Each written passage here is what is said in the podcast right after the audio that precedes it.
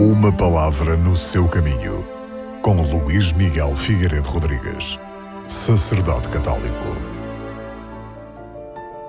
Eis que finalmente se realiza a vinda anunciada de Jesus.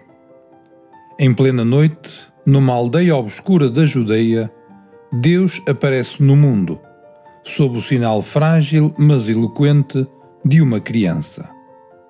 A glória divina unida à mais profunda humildade. O menino, pobre e humilde de Belém, há de também aparecer no último dia, no esplendor da glória divina. Festejemos, celebremos, aclamemos a primeira vinda de Cristo. Por isso a Igreja tem já presente a sua vinda gloriosa e triunfal, convidando cada um de nós a preparar-nos para ela. A bondade de Deus encarnado ensina-nos a viver desde já no domínio de nós próprios, na justiça e na piedade.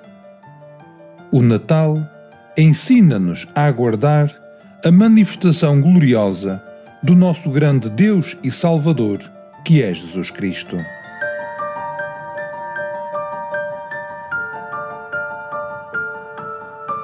Uma palavra no seu caminho.